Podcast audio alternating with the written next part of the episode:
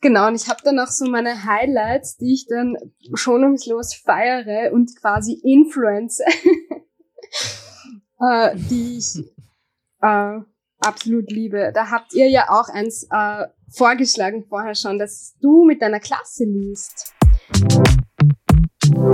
Kleine Pause.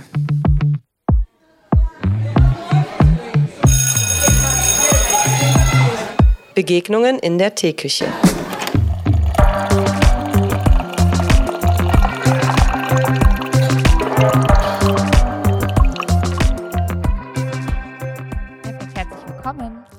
Willkommen. Hallo.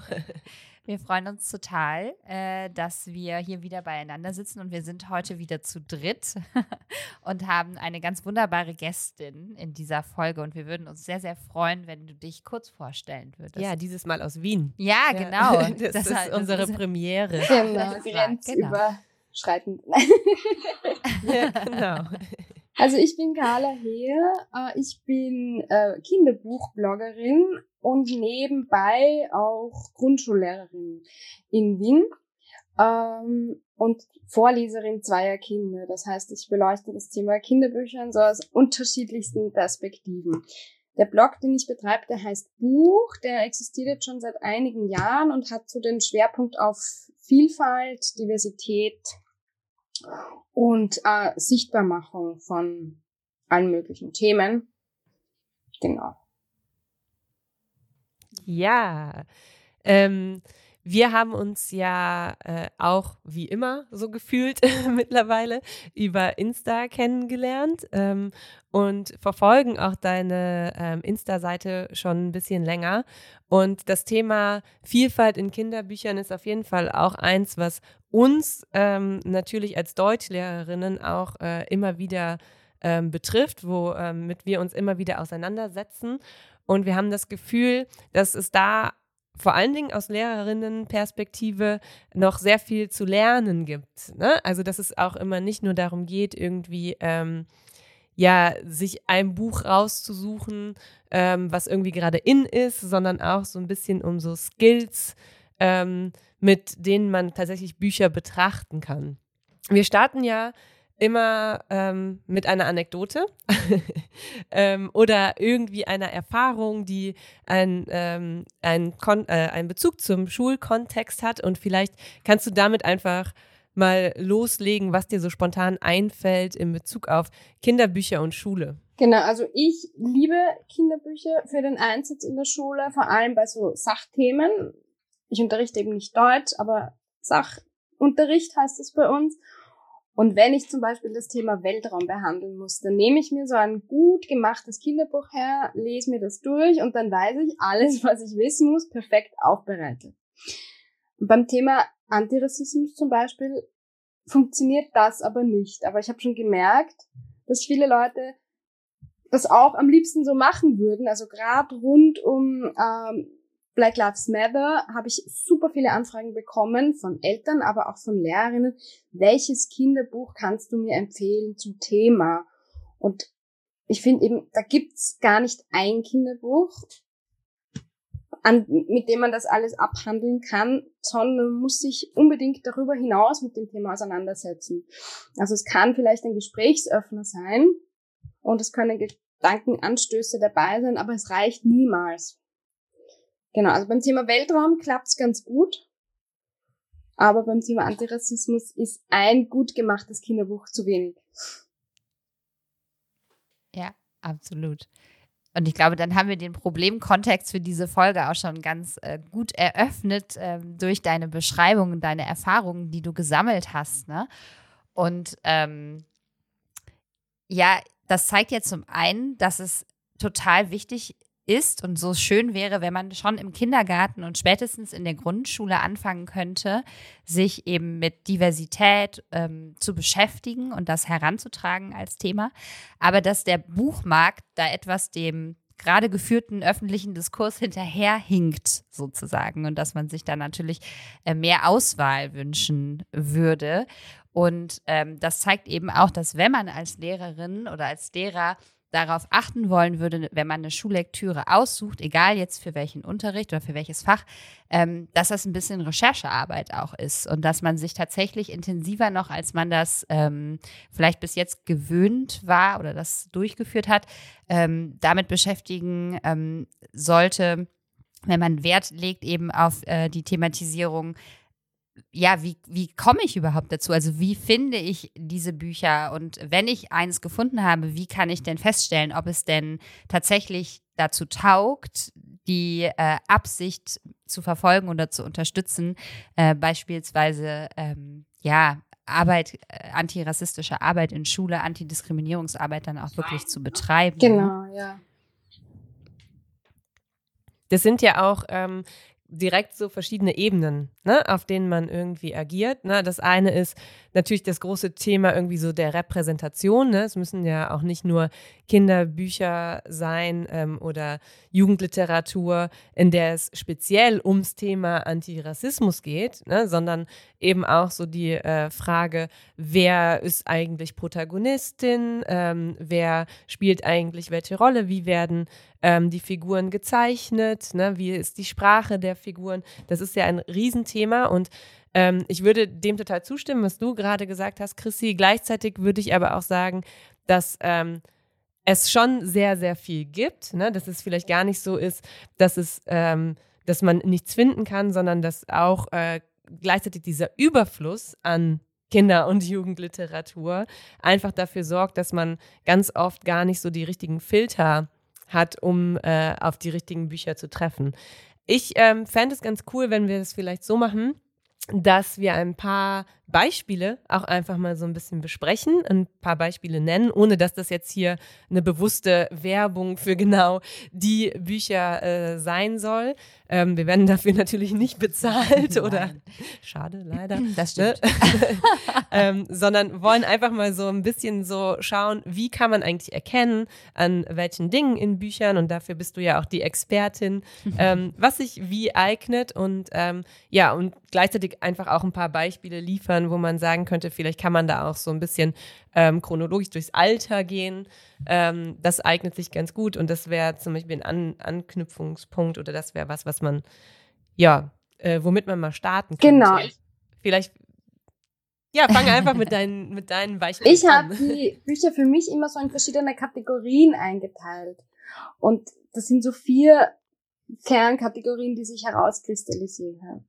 Und ganz lang war dieser Ansatz der Thematisierung des Andersseins das einzige, was es am Büchermarkt gab. Und das zum Beispiel jetzt äh, ein Sachbuch heißt, wie ist es, wenn man anders ist? Alles über große und kleine Ungerechtigkeiten. Und das fand ich ganz spannend. Das ist noch, ist noch nicht so lange her, dass das erschienen ist. Aber das ist eines der ganz, ganz wenigen Kinderbüchern, das zum Beispiel das Wort Rassismus benennt. Ich finde aber trotzdem, dass es überhaupt nicht gut gelöst ist. Also ich würde das eher so als Negativbeispiel einordnen, weil vor allem Othering stattfindet und auch auf das Thema struktureller Rassismus nicht eingegangen wird, mit dem ja rassismusbetroffene Kinder seit jeher konfrontiert sind. Also das braucht man denen ja nicht vorenthalten, dass es es gibt. Genau. Äh, es ist absolut verkürzt und finde ich dann eher so kontraproduktiv gelöst, das ganze Thema. Genau. Ähm, ein Klassiker sind auch so Kinderbücher zum Thema eben anders sein. Da irgendwie anders heißt das. Und da geht's halt, also wirklich die ganze Geschichte dreht sich darum, dass der Protagonist anders ist. Und am Ende kommt raus, ja, es ist eh okay. Und ganz lange Zeit gab's nur so Bücher auf dem Markt und Bücher, die so, und das ist die zweite Kategorie, nebenbei Vielfalt einfach zeigen, feiern, repräsentieren, gibt's noch gar nicht so lang. Und das sind dann die Bücher, die ich eher empfehle. Äh, ein Beispiel für ein Kinderbuch zum Thema Vielfalt. Das, also da habe ich halt vor allem viele Kleinkinderbücher auch. Das ist nicht so euer Thema, weil natürlich in Bilderbüchern ist das alles viel einfacher zu lösen und, und einfacher zu zeigen, aber die eignen sich dann nicht für den Einsatz in der Schule, wo halt zum Beispiel, da gibt es so Vorlesegeschichten, kann man ja vielleicht auch in der Grundschule tatsächlich noch einsetzen. Vorlesegeschichten, wo dann halt die Protagonisten verschiedenste, aus verschiedensten Familienformen kommen. Zwei Mamas haben, zwei Papas haben, die Kinder auch äh, auf Color oder schwarz sind oder mal Dragan heißen und nicht Finn. Das wäre halt so, so Best Practice. Und dann gibt's auch viele Bilderbücher, gerade weil man es in Bilderbüchern eben ganz gut darstellen kann, dass einfach Kinder of Color in der Hauptrolle sind. Da gibt's ein voll tolles Buch, das heißt Mein Weg mit Vanessa. Und das ist ohne Worte. Das, darum ist es halt recht universal einsetzbar, auch im Deutschunterricht. Sicher auch bei Großen. Ich habe das Buch gelesen ich habe in einem Frauenhaus gearbeitet und dort Nachhilfe gegeben und habe da auch so ein Leseprojekt gestartet und da waren eben Kinder zwischen Kindergartenalter und Mittelstufe und alle haben dieses Buch geliebt. Also voll, voll ein heißer Tipp. Die haben das wir sind einfach voll abgegangen und haben die Geschichte erzählt, die nur eben gezeigt wurde. Was sind deine, deine, du hast gesagt vier Kategorien, ja, genau, glaube ich, ne? Das waren äh, zwei. ja. Genau, also dieses Othering ist die eine Kategorie, das andere eben Vielfalt nebenbei. Äh, das dritte ist der Ansatz, also den Normalitätsbegriff zu erweitern. Das passt vielleicht so ein bisschen auch zu den Vielfalt, Vielfalt nebenbei darstellen. Aber da gibt's, geht's vor allem zum Beispiel um ein Sachbuch, das heißt Ich so, du so, alles super normal. Das kommt auch aus Köln, glaube ich. Das ist halt so ein Sammelsurium an Comics, äh, Fragebögen, Fotos, ähm, Interviews mit Personen, die jetzt erwachsen sind. Und es geht immer um Normalität. Und Normalität wird halt von verschiedensten Perspektiven beleuchtet, äh, Geschlechterrollen. Da ist so ein ganz, ganz, also ein Bild, das immer wieder aufgetaucht ist, so im letzten Jahr. Da sitzen zwei Kinder nebeneinander, ein blondes, weißes Kind und ein, ein schwarzes Kind mit dunklen Haaren und sie malen mit Stiften und die Blonde sagt zur anderen, kann ich mal die Hautfarbe? Und das das schwarze Mädchen sagt hier und gibt ihr halt einen braunen Stift. Und daneben sind so ganz viele Hautfarben, Stifte abgebildet. Und ich finde, das ist so ein super Gesprächsöffner, weil gerade im Schulkontext ist ja das Thema Hautfarbe durchaus präsent. Ich weiß nicht, ob es bei euch in, im Gymnasium noch so ist, aber bei uns gibt's, also in Österreich gibt's auch diesen, die, diese Farbe, so hellrosa heißt tatsächlich Hautfarbe. Das steht auch drauf. Und das ist irgendwie so ein schönes, äh, so ein schöner Gesprächsanlass. Und die Kinder checken das auch immer voll gut ab. Oder es sind eben Fragebögen mit verschiedensten Leuten drinnen, die beschreiben, was sie an ihrem Leben nicht normal gefunden haben. Früher als Kind, wo sie sich halt nicht normal gefühlt haben. Zum Beispiel Hengermeyer Gobifara ist, ist da interviewt und Hengermeyer hat immer nicht normal gefunden, dass sie am Klo eine Wasserflasche stehen hatten. Ist auch ein wirklich super Gesprächsanlass und äh, einer, der von, also ein, ein, ein Menschen mit Behinderungen, schwarze Menschen erzählen hat, da wie sie mit so Ableismus oder äh, Rassismus konfrontiert waren und was, es, was dazu beigetragen hat, dass sie sich nicht normal fühlten als Kind oder was sie an sich selber abnormal fanden. Und drinnen ist dann auch so ein Fragebogen, wo man selber ankreuzen kann, wie normal bist du eigentlich? So, wie normal ist dein Taschengeld? Wie normal ist deine Familie? Und das ist halt voll nett und das zeigt halt, dass Normalität so eine Frage der Perspektive ist. Genau. Und da gibt's auch noch für ganz kleine Kinder, aber auch in der Grundschule noch einsetzbar von der Konstanze von Kitzing so ein Pappbilderbuch. Äh, das heißt auf der einen Seite, ich bin anders als du und auf der anderen Seite, wenn man es umdreht, heißt dann, ich bin wie du. Und da sind immer zwei Kinder abgebildet und man kann dann sich vorher überlegen, ah, was, warum sind sie jetzt anders, warum sind sie gleich? Und auf der nächsten Seite wird es dann aufgelöst. Und es ist nie das Offensichtliche. Das ist auch ein wirklich super Gesprächsöffner.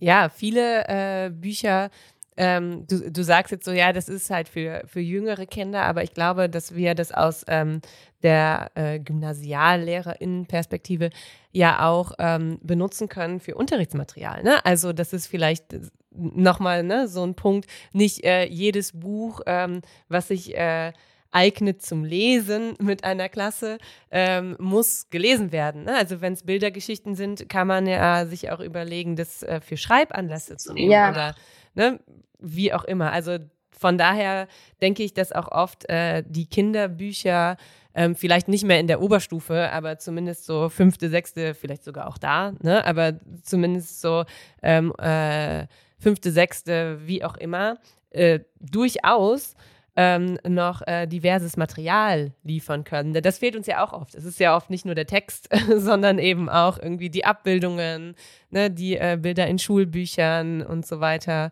Ähm, von daher finde ich das total gut, sich da so einen Gesamtüberblick zu verschaffen. Ja, die Möglichkeiten mit Kinderbüchern zu arbeiten, sind einfach riesengroß. Ich traue mich da oft nicht so, ich traue mir das oft nicht zu, weil ich mir denke, oh Gott, ich kann nicht einschätzen, ob das jetzt zu kindisch ist oder nicht. Und niemand will so kindische Materialien haben, aber da seid ihr auf jeden Fall die Expertinnen. Also da könnt ihr auf jeden Fall äh, wissen, was da geht und was da nicht geht. Hm. Doch, ich kann mich da auch nur anschließen. Ich glaube sogar, dass in, selbst in der Oberstufe genau das, was du jetzt beschrieben hast als Problematisierung, natürlich funktioniert. Und man, dadurch, dass man dann quasi einmal die Ebene des Inhaltes hat, über den man dann gegebenenfalls in der Reihe oder in der Stunde sprechen wollen würde, hat man natürlich auch direkt die Frage, ähm, jetzt ist das eben Kinderbuch, was hier liegt, ne? Und ähm, wie wird das denn überhaupt gemacht? Wie wirkt das auf Kinder? Wie könnt ihr euch das vorstellen? Ähm, was hat das bedeutet, dass es vielleicht in eurer Jugend diese Bücher gar nicht gegeben hat? Ne? So, solche Fragen kann man natürlich, finde ich, super gut auch mit Kinderbüchern, die eigentlich für Jüngere bestimmt sind, aber durchaus auch mit älteren SchülerInnen schon äh, äh, sehr gut nutzbar machen. Klar, vor allen Dingen auch in Pädagogikunterricht, Genau. Philosophieunterricht, Ethik, ne? Ja. all diese Sachen, äh, da ist es ja auch häufig so, und das, da äh, muss ich mir auch immer so an die eigene Nase fassen, ne, dass man oft so Negativbeispiele immer nur nimmt. Ne? Also man hat ja ganz oft sowas, so wir analysieren jetzt was und dann sagen wir, wie schlecht das ist. Genau, anhand ne? von Fallbeispielen, Ja, ne? ne? so bei Ja. so Fallbeispielen Mhm. und sonst was. Und ähm, das ist ja auch eine Frage der Perspektive, mal zu sagen, ähm, okay, das Ergebnis so auch einfach auch aus, aus dem Hintergrund, dass die SchülerInnen das auch lernen. Das Ergebnis, was bei so einer Analyse rumkommt, kann tatsächlich ja auch mal positiv sein. Ne? Es geht nicht immer nur darum, dass ihr am Ende dazu äh, kommen muss so, und aus diesen ganzen Gründen ist es nicht geeignet, sondern ähm, dass man am Ende auch mal dazu kommt, äh, ja, das ist geeignet und vielleicht einen kritischeren Blick auch auf äh, pädagogisches Material einfach dadurch, also jetzt für mich im Pädagogikunterricht gesprochen, aber ne, vielleicht auch in, in anderen Fächern, ähm, dadurch erhält. Und das finde ich äh, von daher äh, absolut auch relevant für, für ähm, ältere SchülerInnen. Auf jeden Fall. Das ist eine gute Perspektive. so von Kindergarten bis Oberstufe. Ja, absolut. Und ich finde, aus dem, was du jetzt gerade uns schon ähm, hier mitgegeben hast, kann man ja quasi auch schon ableiten, in Anführungszeichen, ich habe das, glaube ich, zumindest gerade so verstanden, dass ähm, es natürlich ein Unterschied ist, ob ich, das passt auch zu dem, was ihr gerade schon besprochen habt, ob ich quasi ähm, etwas explizit thematisieren möchte oder ob ich eigentlich anhand von einer Geschichte ganz implizit Dinge zeigen wollen würde. Und das heißt, wenn ich jetzt nach einem geeigneten Jugendbuch suchen würde, ist das Schlagwort vielleicht gar nicht Rassismus, Nee, ja. sondern eher zu gucken, genau das, was du gesagt hast, eine andere Normalität zu zeichnen und zu gucken, dass das eben durch die Handlung, den, ähm, die, die so wie ist der, wie ist die Persönlichkeit der Figur angelegt? Ähm, was erlebt die in ihrem Leben? Welche äh, Herausforderungen muss sie sich stellen? Warum muss sie sich diesen Herausforderungen stellen? Ne? Das sind ja alles Fragen, die äh, man dann quasi erörtern könnte im Literaturunterricht oder auf literarischer Ebene. Und man muss dann gar nicht, genau wie du gerade gesagt hast, mit der Nase drauf gestoßen werden, dass da etwas anders ist und quasi diese, diese Fremdheitserfahrung irgendwie im Vordergrund stehen. Und im Zweifel ist es sogar dann negativ, weil hier Othering betrieben wird. Sondern ganz im Gegenteil, einfach eine andere Realität zu zeigen, ne? Durch, das, äh, durch die literarische Brille sozusagen. Mhm. Und zusätzlich kommt dann ja noch dazu, dass ähm, das auch nicht schlecht sein muss, wenn äh, dann auch von Schwierigkeiten berichtet wird. Ne? Also das ist ja auch sowas, ne? sonst hat man ja wieder dieses Problem der Color Blindness, ne? also dass man einfach äh, strukturelle Diskriminierungsformen dann auch negiert, so im Sinne von, äh, ja, wir, wir äh, haben jetzt dann, wollen dann nur Texte, in denen es äh, allen super geht und in denen ähm, diese, diese Pro Probleme ähm, oder ja, Diskriminierungsformen dann überhaupt keine Rolle spielen. Denn in der, wenn die Figuren real wären, dann ähm, wären sie natürlich trotzdem damit konfrontiert. So, ne? Und das ist natürlich was, das ist ein hoher Anspruch, jetzt genau solche Bücher zu finden. Aber dafür gibt es ja dann glücklicherweise so Blogs wie deinen ja. und auch, natürlich auch noch andere, wo man sich tatsächlich einfach ähm, informieren kann, wo man so ein bisschen suchen kann. Dennoch glaube ich auch, dass das die Suche manchmal sehr anstrengend sein kann. Also dass das immer noch so eine Schwierigkeit ist, ähm, bei der viele, vor allen Dingen LehrerInnen, vielleicht gar keine richtigen Anknüpfungspunkte haben. Also dafür muss man ja, also jetzt in unserem Fall, wir sind viel auf Social Media unterwegs, deshalb wissen wir, wo wir schauen. Aber ich könnte mir vorstellen, dass das ähm, bei vielen anderen Kolleginnen nicht so ist. Ja. ja? Und äh, Kolleginnen, die den Fokus dann auch woanders haben, kommen, stoßen oft nicht zufällig darauf. Das ist eben ein Problem, weil was ich halt wichtig finde, da ist so eine Vernetzung von allen Akteurinnen. Und da ist aber Social Media die Schnittstelle. Und abgesehen davon fällt mir jetzt gar nicht so viel ein, wie man das möglichst vielen Leuten zugänglich macht. Also vielleicht innerhalb der Schulbibliotheken, aber das klappt ja auch nur, wenn die Person die die Schulbibliothek betreibt, äh, sich da informiert. Also das ist, mhm. finde ich, total schwierig, Leute zufällig darauf zu bringen. Oder das mhm. niederschwelliger zu gestalten. Weil ja, man muss aktiv danach suchen. Ist denn aus dem, was du auch gerade gesagt hast, so ein bisschen, oder kannst du noch mal ein bisschen erklären, du hast ja diesen Blog, du hast gesagt, du führst den schon viele, viele Jahre. Ähm, was hat dich bewogen, quasi zu sagen, ich mache das und ich bleibe auch da dran an dem Projekt? Genau, also ich habe den begonnen 2013, da war mein erstes Kind noch ganz klein und ich habe angefangen, äh, Bücher zu kaufen. Und das Erste, was mir so ins Auge gestochen hat, waren so absurde Geschlechterstereotype. Und nicht nur in den altbackenen Büchern, sondern auch super schön modern illustriert. Und so, also das ist, ist einfach überall so drinnen gesteckt. Und dann habe ich gemerkt, okay, wenn man das nicht will, dann muss man echt konkret danach suchen. Und dann habe ich so mit ein paar anderen Eltern diesen Blog gestartet und wir haben uns gegenseitig so Bücher empfohlen. Das war so der Anfang. Das ist dann irgendwann eingeschlafen, weil ich habe dann auch noch studiert und ein zweites Kind bekommen.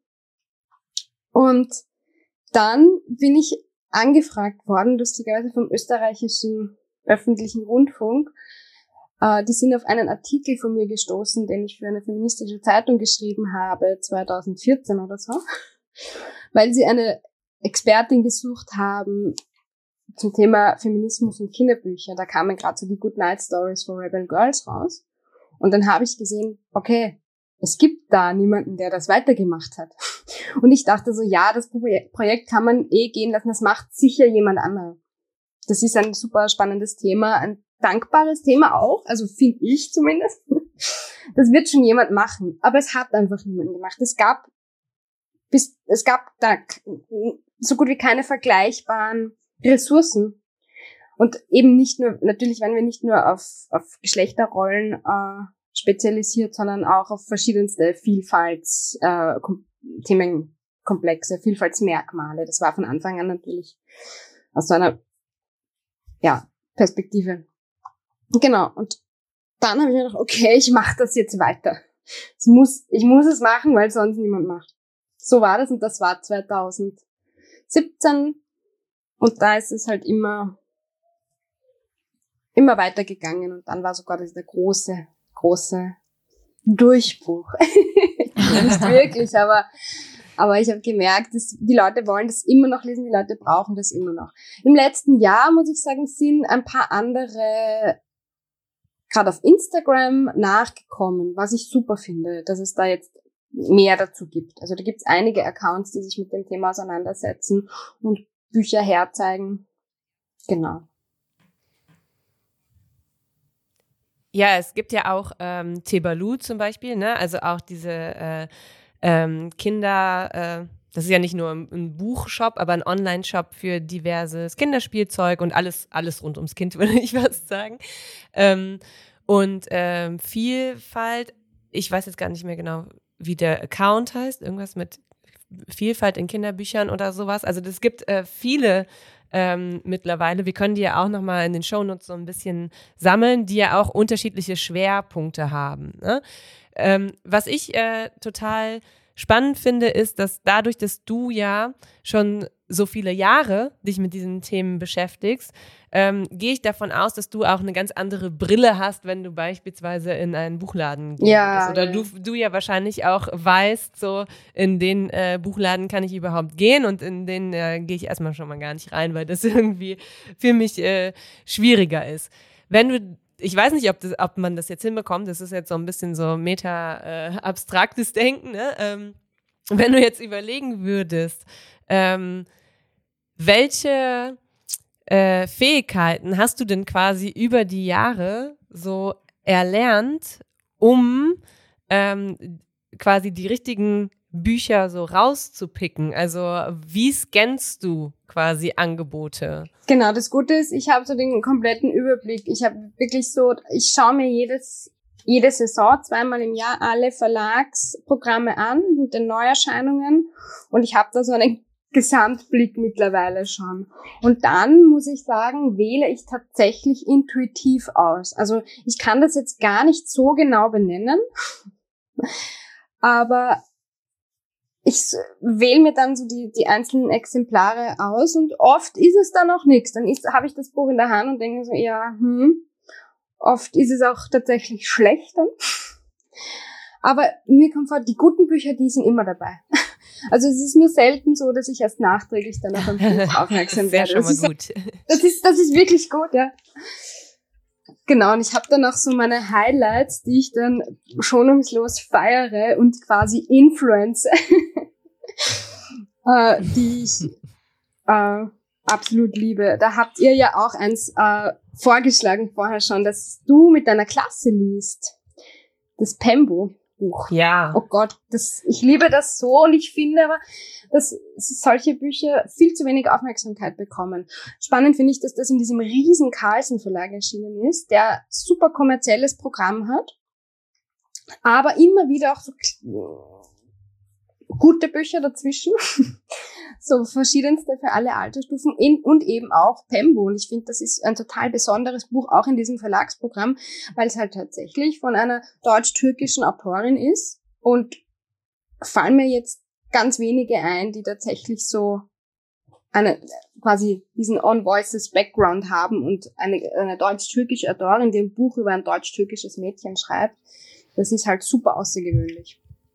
Ja, es ist ein total cooles Buch und ich muss auch sagen, das hat mich auch äh, Recherche gekostet. Also ich habe da ja sogar ähm, bei uns auf der Seite so einen kleinen Aufruf gestartet und dann kamen wenig äh, konkrete, also ich meine, wir haben jetzt auch keine riesen Community, ne, aber es kamen wenig konkrete Tipps. Es war eher so, dass mir dann auch ähm, äh, Seiten genannt wurden, auf denen ich schauen könnte. Und ähm, dann habe ich mich da durchgeklickt, durchgeklickt, durchgeklickt, ähm, bis ich so ein bisschen was hatte, ähm, wo ich dachte, okay, das passt jetzt für eine fünfte Klasse. Ähm, das ist irgendwie auch äh, ansprechend gemacht und Pembo ist eben auch super schön. Ne? Also es ist einfach ein, ein äh, Buch, was ja zusammen auch mit einer Illustratorin ähm, gemacht wurde und dadurch spricht es ja auch so verschiedenste ähm, Lerntypen zusätzlich an, ne? was ich auch immer wichtig finde. Also das ist auch mein eigenes Empfinden, aber wenn ein Buch schon, also so Reklamhefte kaufe ich mir nicht, obwohl ich Deutschlehrerin bin. Und nichts gegen den Reklamverlag, aber ne, so, das ist, das war für mich schon in der Uni schwer und ich habe immer versucht, andere ähm, Ausgaben zu bekommen. Weil ich dachte, so ich brauche das auch irgendwie, dass das Buch an sich einfach mich anspricht. Da sind ja viele, viele anders, aber ich glaube, dass das gerade, was die Leseförderung angeht, ähm, ein, auch ein großer Aspekt ist, ne? dass man was in der Hand hat, was irgendwie ansprechend gemacht ist. Ja, auf jeden Fall. Wie äh, besorgst du die Bücher? Kaufst du die über die Schule an oder müssen die Kinder sich die selber besorgen? Unterschiedlich. Okay. Also jetzt im, äh, in dieser Lockdown-Situation ähm, haben die sich die selber besorgt und dann macht man, also dann macht man so einen Elternbrief mit bitte in der Buchhandlung und nicht im Bestellen und so. Ne, also da, dass man halt äh, natürlich irgendwie versucht auf mehreren Ebenen dann auch Dinge mitzudenken. Aber das sind ja dann auch, wie immer, auch so Klassismusfragen. Wie teuer sind die Bücher? Ja. Sind es gebundene Ausgaben? Kann man ähm, bei einem, wenn man für die ganze Klasse bestellt, bekommt man dann Rabatte oder nicht? Ne? Also deshalb ähm, muss man da schon immer irgendwie so doppelt checken, was ist die beste Option. Ja. Ähm, was ich auch mehr machen muss. Ne? Also es klingt dann immer so, als wäre man so ein äh, Role Model auf jeglicher Ebene. Ist man natürlich nicht. Ne? So, also da muss man einfach ähm, immer wieder so sich auch hinterfragen, wie besorge ich dir jetzt das Buch? Gehe ich den einfachsten Weg oder äh, sorge ich dafür, dass alle irgendwie noch so ein bisschen Vorteile haben. Und ähm, das war jetzt so ein bisschen dieser Lockdown-Distanz-Lernen-Situation ja. geschuldet, dass man einfach gesagt hat, ja, ich kann, ich weiß ja nicht, ob ich die in der Schule sehe, ähm, ob ich denen das Buch in die Hand drücken kann oder nicht. Und von daher äh, haben die sich das dieses Mal dann selber besorgt, ja. Genau, zwei Bücher, die mir dann noch einfallen würden, die so ein bisschen dazu passen, die sind über so eine Zielgruppe, der man wahrscheinlich nachsagt, dass sie nicht lesefreudig ist und nicht zu lesen begeistert ist, also eben junge Buben. also die sind ja immer so das Anti-Ding bei Lesen, zumindest wird das gesagt. Und ich denke mir halt, wenn die aber mal ein Buch finden, das gut ist, dann lesen sie wahrscheinlich schon. Also ich kann das jetzt nicht empirisch belegen, aber ich würde halt manche Bücher auch dann nicht lesen wollen, weil sie einfach uninteressant sind, so im Schulkontext. Und da gibt es eben zwei, äh, das eine heißt Hugo und Hassan. Das ist ein Comic und das ist ja nochmal niederschwelliger. Also ein wirklich netter Comic über zwei Freunde. Es kommt aus Dänemark ursprünglich und diese zwei Freunde, ja, haben Spaß miteinander, bauen bauen Scheiß, spielen Computerspiele. äh, es geht zum Beispiel auch um den Ramadan. Ich finde das äh, auch ganz spannend, wenn Ramadan immer so beiläufig erwähnt wird. Passiert ja sonst auch nicht so oft, zumindest habe ich das beobachtet. Also im Jahreskreis werden immer nur Weihnachten und Ostern besprochen. und nicht Absolut. andere Feiertage, die eigentlich voll wichtig sind für Schülerinnen.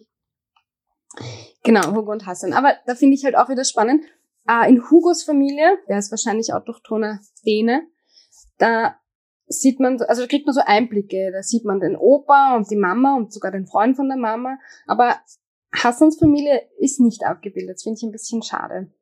Also jetzt treffen sich auch immer bei Hugo. Äh, Würde mich auch interessieren. Hassans Familie, genau. Eben, Comics sind ja auch, finde ich, viel zu verteufelt. Ja, bei uns stellt sich ja dann auch häufig die Frage, gerade bei äh, Deutschlehrerinnen ist es, glaube ich, so, und das ist ein wichtiger Punkt, der da jetzt auch so ein bisschen ähm, schon durchscheint. So, was ist mit den ganzen, vielleicht können wir auch gleich nochmal so über so, ähm, äh, so, so Brillen sprechen, mit denen man sich quasi die Bücher anschauen kann, um dann auch Schwierigkeiten äh, aufzudecken.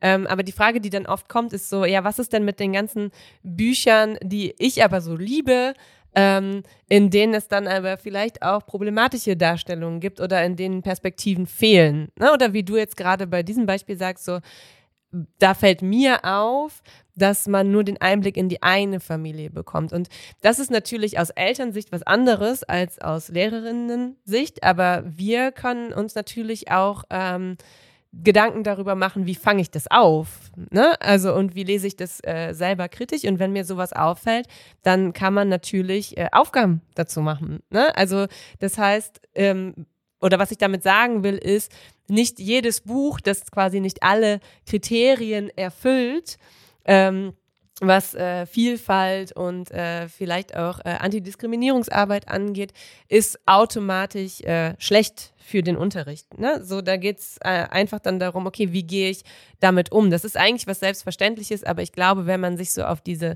Reise begibt, ist man erstmal so, oh mein Gott, so wie dieses klassische, jetzt darf man ja gar nichts mehr sagen, folgt dann, jetzt darf man ja gar nichts mehr lesen. Und das ist natürlich nicht der Fall. Ne? So, es geht einfach um die kritische Auseinandersetzung und auch das kritische Lesen und vielleicht ergänzen. Ne? Und vielleicht auch dann die Fantasie der Kinder irgendwie mit reinzuholen und zu sagen, ähm, wie stellt ihr euch das denn vor oder erfindet doch mal ein, ein Kapitel, in ähm, dem die eben in der anderen Familie sind. Schreibt es selber, macht, also Schreibanlässe dazu zu geben oder sonst was, ja. Absolut. Und wenn ich das noch ganz kurz ergänzen darf, weil mir das gerade so durch den Kopf gegangen ist, das ist ja auch ein bisschen eine Frage der Prioritätensetzung, weil das ja immer so multi äh, perspektivisch ist. Ähm, du hast jetzt eben so schön gesagt, dass ähm, man ja quasi, es ist ja so ein bisschen ein Stereotyp, dass ähm, Buben, also bestimmte Jungs, die so richtige Rabauken sind, dass man die nicht zum Lesen bekommt. Ne? Ja. Wenn es um Lesemotivation geht und Leseförderung, dann habe ich vielleicht, je nachdem, was ich für eine Klasse vor mir sitzen habe, natürlich auch einen großen, äh, ein großes Interesse daran, eine Lektüre auszusuchen, die gerade für Jungs ist und von denen, von der ich mir irgendwie erhoffe, dass sie die irgendwo abholt an irgendeinem Punkt oder dass ich im Unterricht es schaffe, die für diese Lektüre zu begeistern und dann vielleicht ein bisschen mehr ähm, zu säen für die Zukunft, dass sie nicht immer schreiend weglaufen, in Anführungszeichen, wenn ihnen ein Buch vor die Nase gehalten wird. Nein, das ist natürlich jetzt sehr überspitzt gesagt. Aber dann wäre es trotzdem total legitim, dieses Buch zu lesen, weil ähm, so ich eben denke oder in dem Fall davon ausgehen kann, dass ich eine größere Chance habe, diese Jungs damit abzuholen. Und das finde ich ist auch eine legitime Entscheidung, Mhm. weil ich dann ja gleichzeitig auch gegen dieses Vorurteil ankämpfen kann, mit dem diese Jungs Genau. in, ihren, in ihrem schulischen Werdegang immer zu kämpfen haben werden. Und um da quasi ja gegenzuarbeiten, kann das total legitim sein, dieses Buch dann einfach zu lesen. Ne? Ja.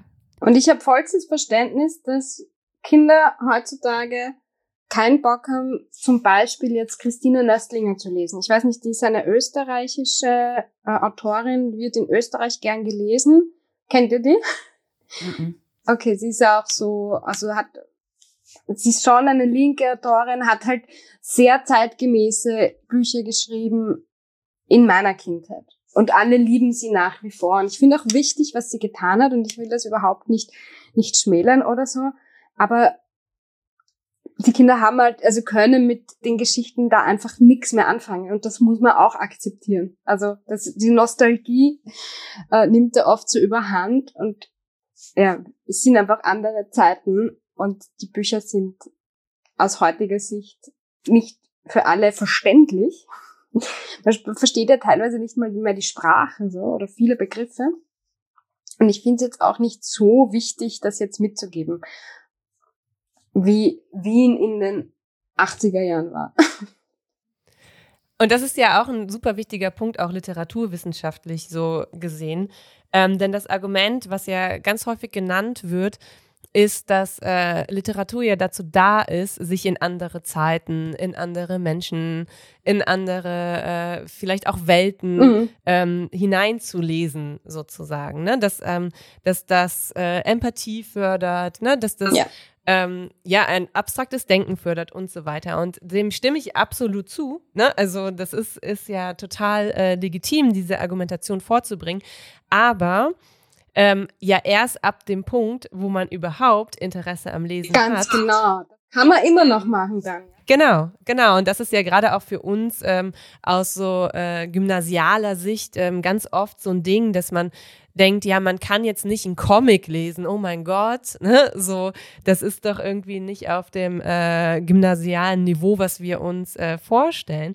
Aber es nützt ja nichts, wenn wir quasi immer versuchen, mit den krassesten äh, irgendwie äh, ja Standardwerken äh, schon äh, zu Beginn anzukommen. Ne? Also ich nenne da auch mal so ein Beispiel hier diese ganzen Novellen, die man äh, ganz früh schon machen soll. Das ist für mich jedes Jahr eine Qual zu überlegen, welche Novelle äh, lese ich mit, ähm, ich glaube jetzt achte? Ist es in der Acht, ja. Ja, Ja. mit den Achtern, Mhm. die ähm, vielleicht überhaupt nicht so lesefreudig sind oder nur einige und dann ist es immer so, ja, ich mache den Schimmelreiter oder ich mache was weiß ich was und man denkt sich so, wie, wie soll das funktionieren? Es ist einfach, nicht. es, funktioniert nicht und ich habe es auch schon Funktioniert oft genug gemacht. Ne? Ja, und genau. da muss man sich ganz ehrlich sagen, natürlich schreiben die am Ende eine Klassenarbeit und manche schreiben irgendwie eine Eins und manche halt nicht.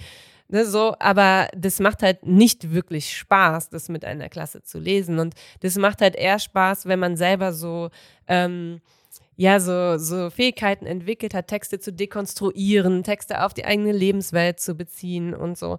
Und das, das braucht ja Vorarbeit. Und dafür sind ja genau das, also die Bücher, die du angesprochen hast, die vielleicht ähm, nicht auf den ersten Blick so diesem Niveau entsprechen, ähm, aber völlig legitim in den unteren Stufen zu, zu lesen. Und dazu vielleicht noch ganz kurz, was ich auch immer total gut finde, auch wenn das ähm, als Lehrerin ähm, dann ein bisschen mehr Arbeit ist, ähm, ist es auch mehrere Bücher lesen zu lassen. Also nicht immer zu sagen, alle müssen das gleiche Buch lesen. Und das ist oft so ein ich glaube, da kriegen so einige Deutschlehrerinnen direkt so ein Bauchwehgefühl und denken mhm. so, oh, dann muss ich ja auch für irgendwie beide Bücher oder gegebenenfalls drei Bücher Material erstellen, dann ähm, muss ich die ja auch selber lesen. Aber es zahlt sich halt aus, wenn man dann irgendwie auch bessere Ergebnisse bekommt, die vielleicht und nicht die ganze Zeit so hinterherrennen muss, weil die äh, SchülerInnen überhaupt keine Lust haben, das zu lesen. Ja, und das ist auch, glaube ich, oft so der Gedanke, man lässt ja dann in, ähm, wenn man zum Beispiel ein Lesebegleitbuch ähm, macht, dass man die jungen Menschen dann alleine lässt in ihrem Leseprozess. Das ist ist natürlich auch oft die Angst, in Anführungszeichen, dass das dann nicht ähm, den Ansprüchen entsprechen kann, die man aber an eine ähm, Stunde, in der man natürlich in Interaktion mit den SchülerInnen ist und einfach genauer sehen kann und in kürzeren Abständen unmittelbarer, ähm, was haben die jetzt mitgenommen, was haben die verstanden, wo sind die, wo stehen die gerade. Aber ich bin also nach der Erfahrung, die wir gesammelt haben, auch immer dafür, die Kinder in den Entscheidungsprozess sogar teilweise mit einzubeziehen, was gelesen werden soll, die auch selber ja. Vorschläge machen zu lassen, die zu fragen, warum ist dieses Buch für dich interessant, warum hast du das gerne gelesen oder was fasziniert dich an dem Charakter. Und wenn wir das machen mit Lesebegleitbüchern, dann finde ich es total wichtig, mindestens zwei tatsächlich zur Auswahl zu stellen, ähm, weil das ähm, eben dann, weil die Chance größer ist, dass man die eher begeistern kann mit den Lektüren, die man da vorschlägt. Und sie haben einfach das Gefühl, sie äh, sind auch Teil dieses Prozesses und das ist nicht eben etwas, in das sie hineingezwungen werden, sondern sie haben eine Wahlmöglichkeit und das ist einfach wichtig, dass man das eröffnet und ähm, dass man ja, dass das ähm, quasi auf so einer Metaebene auch wieder die SchülerInnen sich bewusst darüber werden, ähm, was ist denn das, was für mich interessant ist? Also wenn, wenn die einfach ähm, ja, sich vorher auch, man kann ja auch in Ansätzen vorher darüber sprechen, was sind so, was ist ähm, das Setting, in dem das Buch spielt, ähm, was ist die Zeit, die da thematisiert wird und dass sie sich dann ganz aktiv entscheiden können, womit möchte ich mich beschäftigen. Ja, für, für die Kinder in meiner Schule ist das ja dann teilweise auch der erste Buchkauf, den sie erleben. Also das ist ja auch so ein, ein Prozess, den sie ja wirklich miterleben. Was sind denn, ähm, also wir haben ja jetzt gesagt, dass es äh, schon auch legitim ist, Bücher, die man ähm, lange schon liebt, ähm, zu lesen und vielleicht einfach nur die Perspektive auf das Buch so ein bisschen wechselt und das einfach ein bisschen ähm, sensibler liest und dann damit im Umgang quasi Dinge ausbalanciert. Äh? Bei was für, also was sind denn so Red Flags für dich, äh, wo du sagen würdest, okay, ähm, das sind echt so Punkte, da würde ich sagen, lest es bitte auf keinen Fall. Also wie, wie würdest du sagen, weil du sagst ja auch, du gehst so diese Kataloge durch und ähm, sagst dann, okay, raus, raus, raus, raus, raus. Ähm, was sind vielleicht so Marker, wo du sagen würdest, daran, wenn es die gibt, erkennt man es vielleicht schon sofort, ähm, dass es nicht divers ist und nicht inklusiv genug oder wie auch immer. Ja, das ist immer ein Unterschied ähm, bei neuen und bei alten Büchern.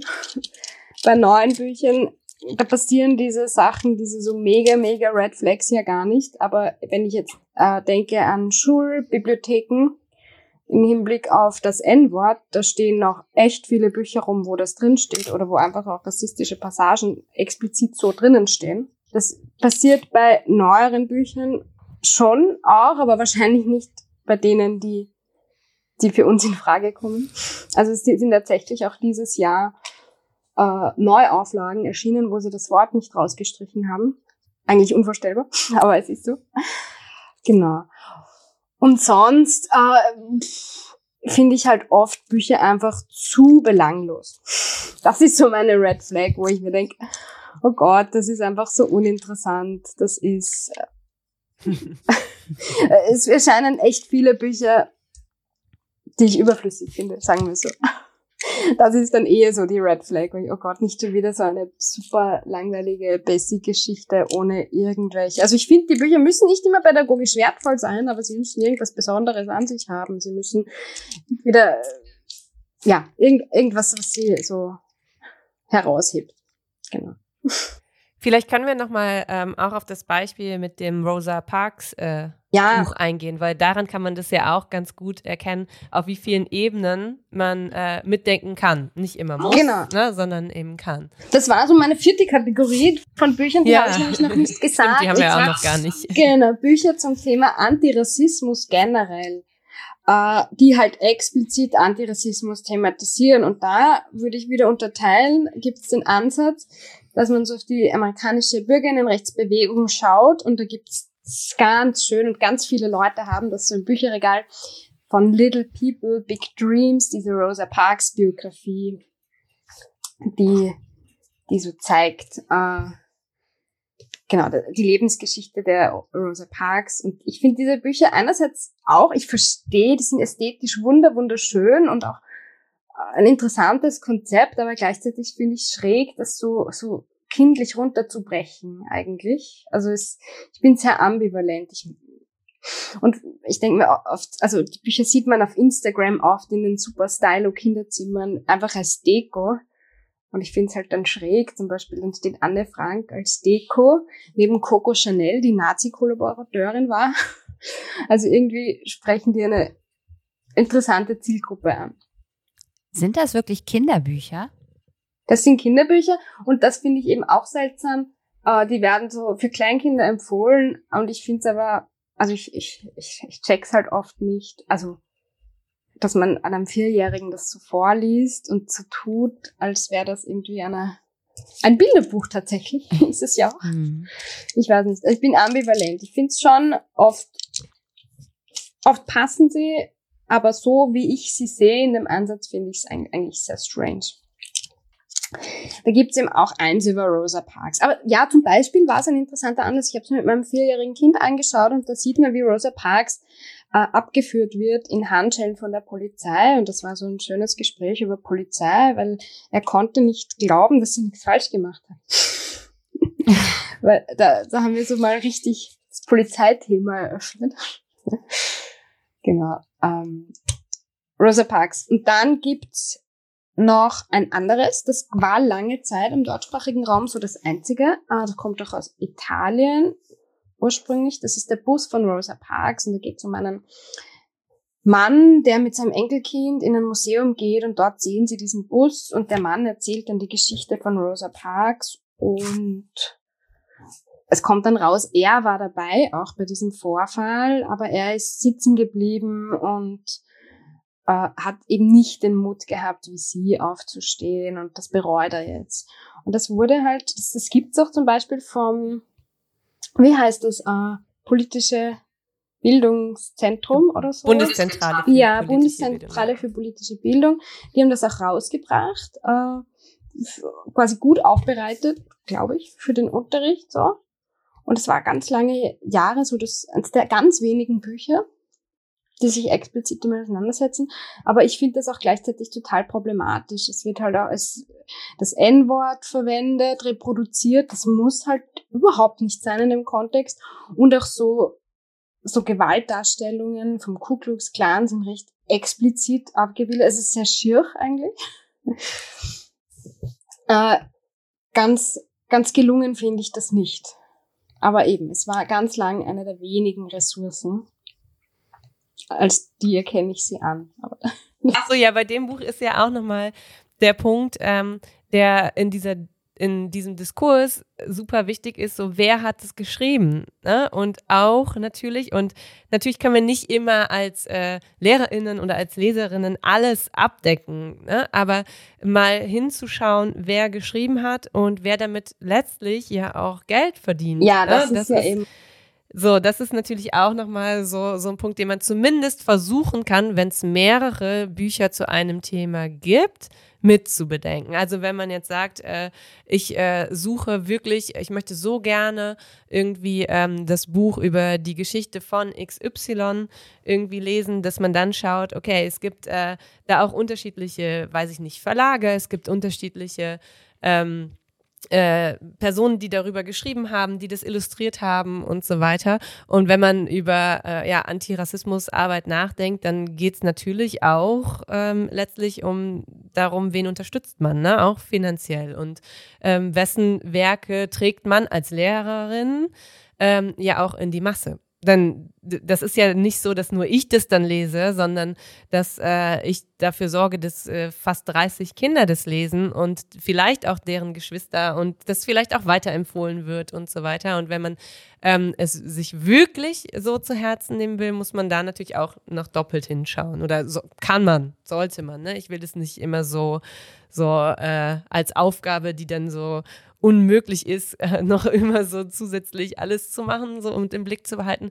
Aber das ist ja bei dem, ähm, bei dem Bus von Rosa Parks auch so ein Kritikpunkt, der äh, immer wieder auch genannt auch wird. Auch sämtliche Bücher von dieser Little People Big Dreams Reihe sind meines Wissens nach nicht von schwarzen Illustratoren. Also es gibt halt mehrere.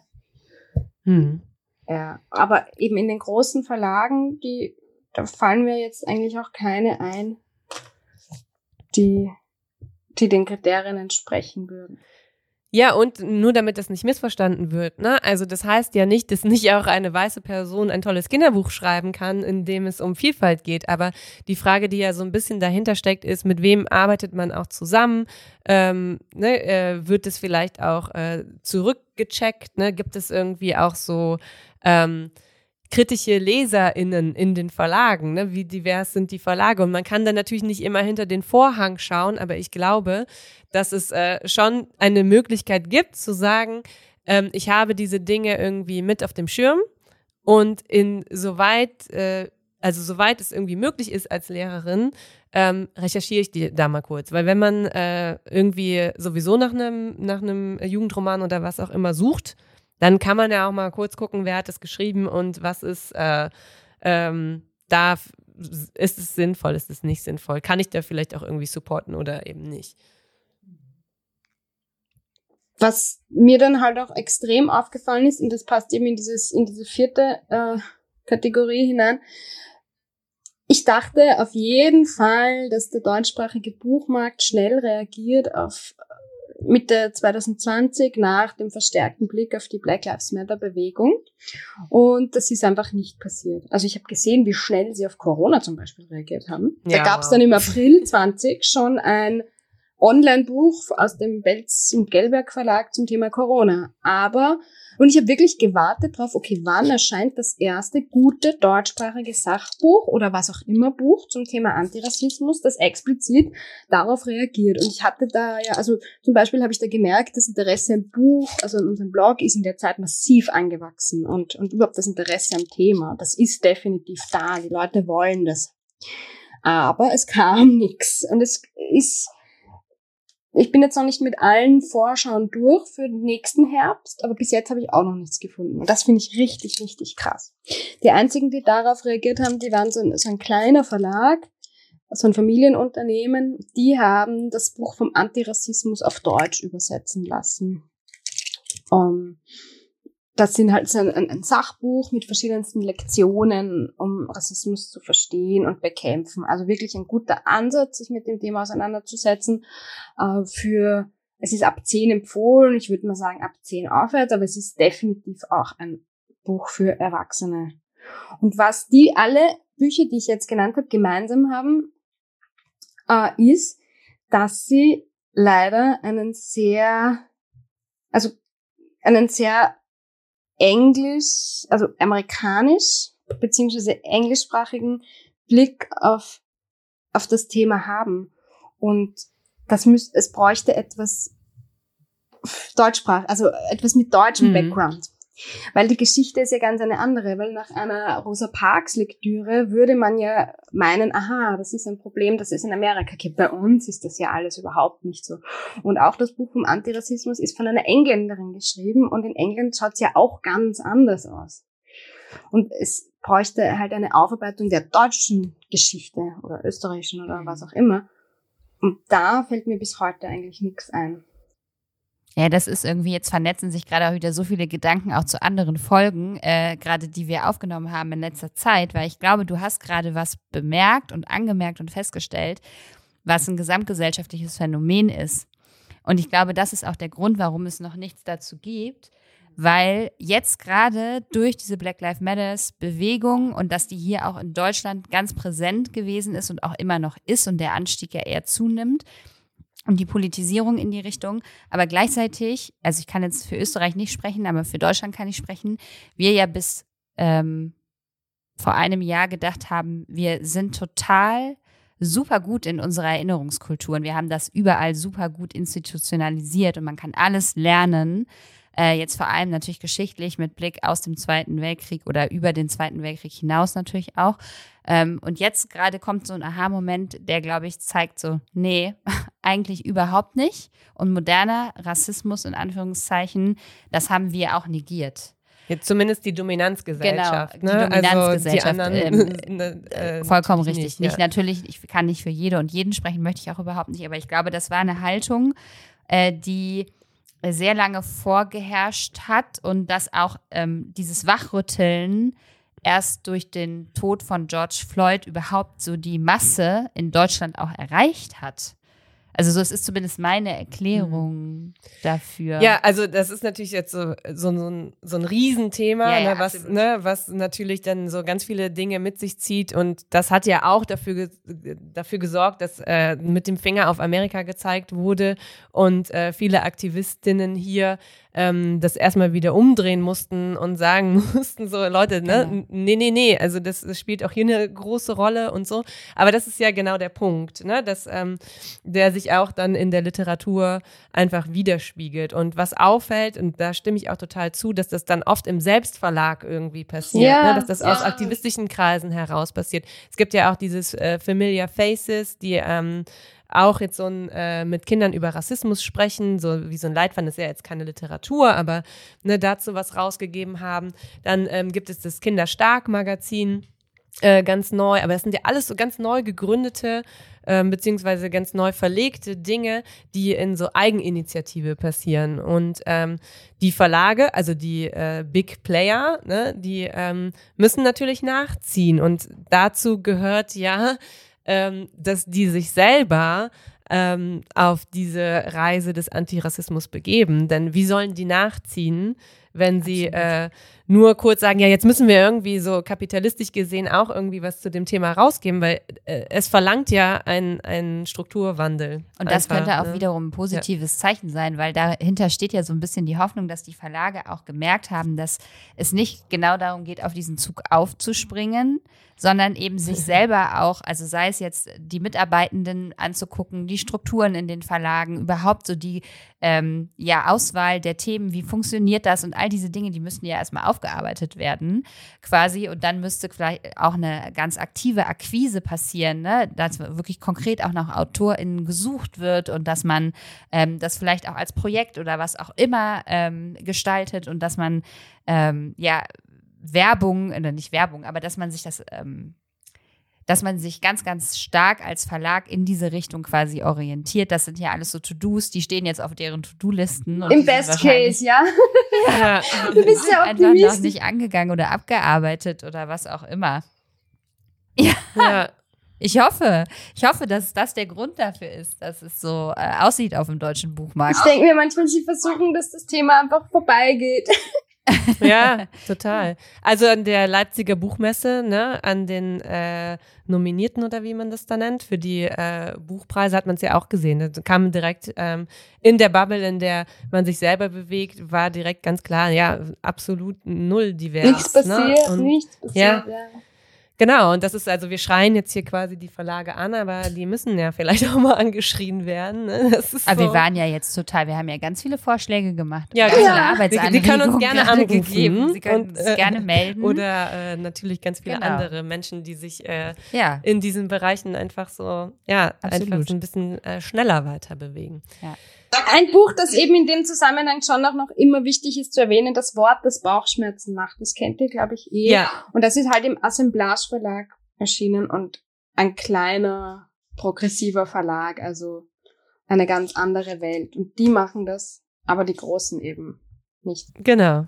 Ja, und die Verlage, die wir kennen, vielleicht kannst du uns ja auch noch mal so ein paar äh, zusenden. Ähm, da machen wir einfach äh, Werbung für, ne? Und die packen wir einfach in die Show Notes und ähm, ja, die, also ne, auch wir wissen natürlich nicht, äh, kennen nicht alles und haben nicht irgendwie alles gelesen oder sonst was, aber das ist jetzt zumindest schon mal ein Anfang, wenn man sich da so ein bisschen orientieren kann. Und Jetzt darfst du uns natürlich eine Hausaufgabe stellen, beziehungsweise aus deiner Grundschullehrerinnen-Sicht eine Hausaufgabe vielleicht an alle Mhm. Äh, LehrerInnen, ähm, die wir so ein Schulen, bisschen ja. repräsentieren. Genau. Ich, ich habe freudigerweise die, darf ich mit nächsten Jahr unsere Schulbibliothek übernehmen und ich freue mich schon so. Und ich werde die ordentlich ähm, sehr, sehr kritisch durchschauen. Und die Hausaufgabe stelle ich auch anderen, die zumindest, die das irgendwie bewerkstelligen können, sich einmal mit den eigenen, mit den Büchern, die es in der Schule schon gibt, auseinanderzusetzen, die vielleicht sortieren, manche ganz oben hinzustellen, die vor den Vorhang zu holen, die gut sind und dass die da so ein bisschen umräumen, literally. Ja, Cool. ich weiß, an wen wir uns wenden müssen. Ja, das weiß ich In auch, unserer genau. Schule. Ja, Grüße gehen raus. Genau. Die direkt die Folge schicken. Cool, vielen, vielen Dank. Ähm, also ich glaube, das ist eine Folge, wo auch die Shownotes nochmal eine äh, gute Quelle werden. ähm, und natürlich deine Instagram-Seite und dein Blog, ähm, den wir an dieser Stelle nochmal empfehlen, um da mal so ein bisschen durchzustöbern. so ist es. Danke für das Gespräch. Vielen, vielen Dank.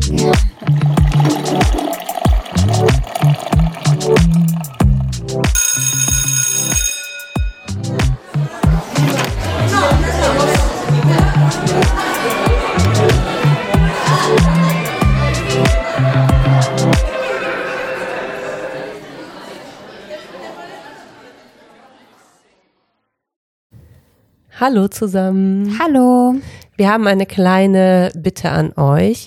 Wenn euch die Folge, die ihr gerade gehört habt, gefallen hat, Dann würden wir uns riesig freuen, wenn ihr euch die Zeit nehmt, ganz, ganz kurz, vielleicht jetzt auch direkt im Anschluss und uns eine Bewertung auf der Plattform, auf der ihr uns hört, zukommen lassen würdet. Denn ähm, uns ist es wichtig, oder das ist ja ein bisschen unser Anspruch, dass diese ganz vielen tollen Stimmen, die ähm, wir einladen, mit denen wir sprechen dürfen, auch in die breite Masse getragen und dort gehört werden. Und das geschieht nur, wenn unser Podcast steigt. Und steigen tut er durch Bewertungen. Also fünf Sterne oder auch weniger. Hauptsache, da ist ein bisschen Traffic.